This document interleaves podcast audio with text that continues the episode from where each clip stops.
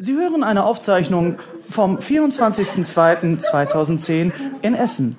Mein Name ist Hennes Bender und das ist das Publikum. So,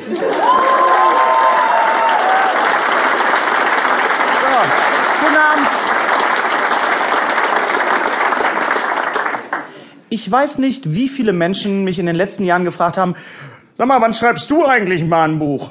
Offenbar gehört es zu den Pflichten eines Komikers, nach Bühnenprogrammen, digitalen Ton- und Bildträgern irgendwann auch mal ein gedrucktes Werk auf den Markt zu schmeißen. Was für eine Art Buch konnte ich nur meiner Leserschaft zumuten? Und konnte ich meine eigenen hohen Ansprüche an ein solches Werk selber erfüllen? Was für ein Buch sollte das überhaupt werden? Ein Gedichtband? Nee. Ein Comedy-Roman? Auch nicht. Äh, ein Kochbuch? Also bitte nicht. Also, denn ich koche höchst ungern und wenn dann auch nicht besonders gut. Mir war sehr schnell klar, dass ich ein Buch mit einem gewissen Gebrauchswert schreiben wollte. Es sollte für irgendwas hilfreich sein und zu einem Thema, mit dem ich mich wirklich gut auskenne. Was läge also näher, als ein Buch über kleine Babys zu schreiben? Die bei Lesungen im Publikum lustige Geräusche machen. Hallo Lisbeth. Wenn du mal groß bist, wirst du das hören und wirst dich freuen. Nein, ich habe natürlich ein Buch über das Ruhrgebiet geschrieben. Immerhin lebe ich seit über 40 Jahren im Pott und habe damit den wohl größten Teil meines Lebens hier verbracht. Ein guter Zeitpunkt also für eine persönliche Zwischenbilanz, bei der ich nebenbei auch gleich noch mit ein paar Klischees aufräumen kann, mit denen wir Ruhrgebietsmenschen immer wieder konfrontiert werden. Ein persönlicher Reiseführer ins Land der Kohle und der Kultur. Ich bin ja dafür bekannt, verbal immer sehr direkt und ohne Umschweife ans Werk zu gehen. Eine Tugend, die dem Ruhrgebietsmensch generell nachgesagt wird. Damit trete ich meinen Mitmenschen gelegentlich auch auf die Füße. Ich möchte mich an dieser Stelle nicht dafür entschuldigen. Manchmal tut die Wahrheit eben weh. Und ich bin auch nur der Überbringer der schlechten Botschaften. Verbockt haben den Salat meist andere. Äh, wenn ich Ihnen mit meiner Art zu laut bin, dann lesen Sie eben etwas leiser.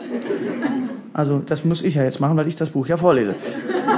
Ich habe bei der Arbeit an diesem Buch viel gelernt über mich selbst, aber natürlich auch über die Gegend, in der ich lebe. Und mir wurde klar, dass dieses Buch eigentlich niemals fertig werden kann und nur eine Momentaufnahme ist, denn das Ruhrgebiet verändert sich in einer so rasenden Geschwindigkeit, dass selbst wir Bewohner kaum mitkommen. Eines wurde mir aber sehr bewusst. Für mich ist das Revier die lebenswerteste Region, die ich kenne. Das Ruhrgebiet ist vielleicht nicht immer schön, aber interessant. Der Titel des Buches ist übrigens ein geflügeltes Wort bei uns im Pott. Es fordert dazu auf, sich dem Protagonisten zu nähern. Komm mal lecker bei mich bei. Im Falle dieser Publikation sind damit sowohl der Autor selbst als auch das Ruhrgebiet gemeint.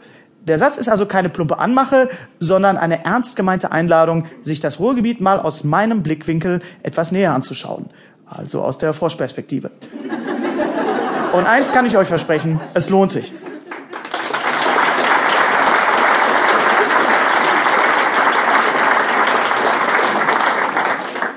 Ich möchte mich an dieser Stelle noch kurz rechtfertigen, warum ausgerechnet ich jetzt ein Buch über das Ruhrgebiet verfasst habe. Erstens bin ich hier geboren. Zweitens bin ich nie weggekommen. Und drittens bin ich hier geblieben.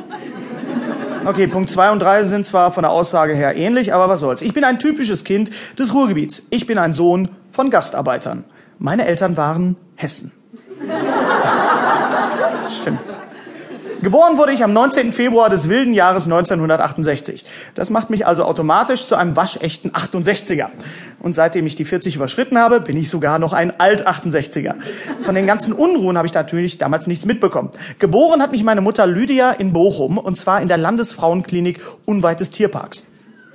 Ja, ich könnte jetzt schon einen lustigen Gag machen, aber die Realität ist noch viel lustiger und auch grausamer. Tatsache ist nämlich, dass wenige Jahre nach meiner Geburt die Landesfrauenklinik zur örtlichen Nervenheilanstalt umfunktioniert wurde. Mein Vater folgerte daraus haarscharf, kein Wunder, dass aus dir sowas Beklopptes geworden ist. Schließlich bist du in der Klapse geboren worden.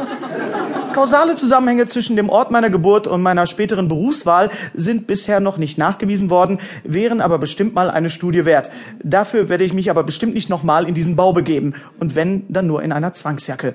Jetzt muss ich mal eben fragen, ich komme ja aus Bochum, sind Bochumer hier heute Abend, Bochumer? Wattenscheid? Wattenscheid ist nicht Bochum. Ich weiß nicht, was man dir erzählt hat.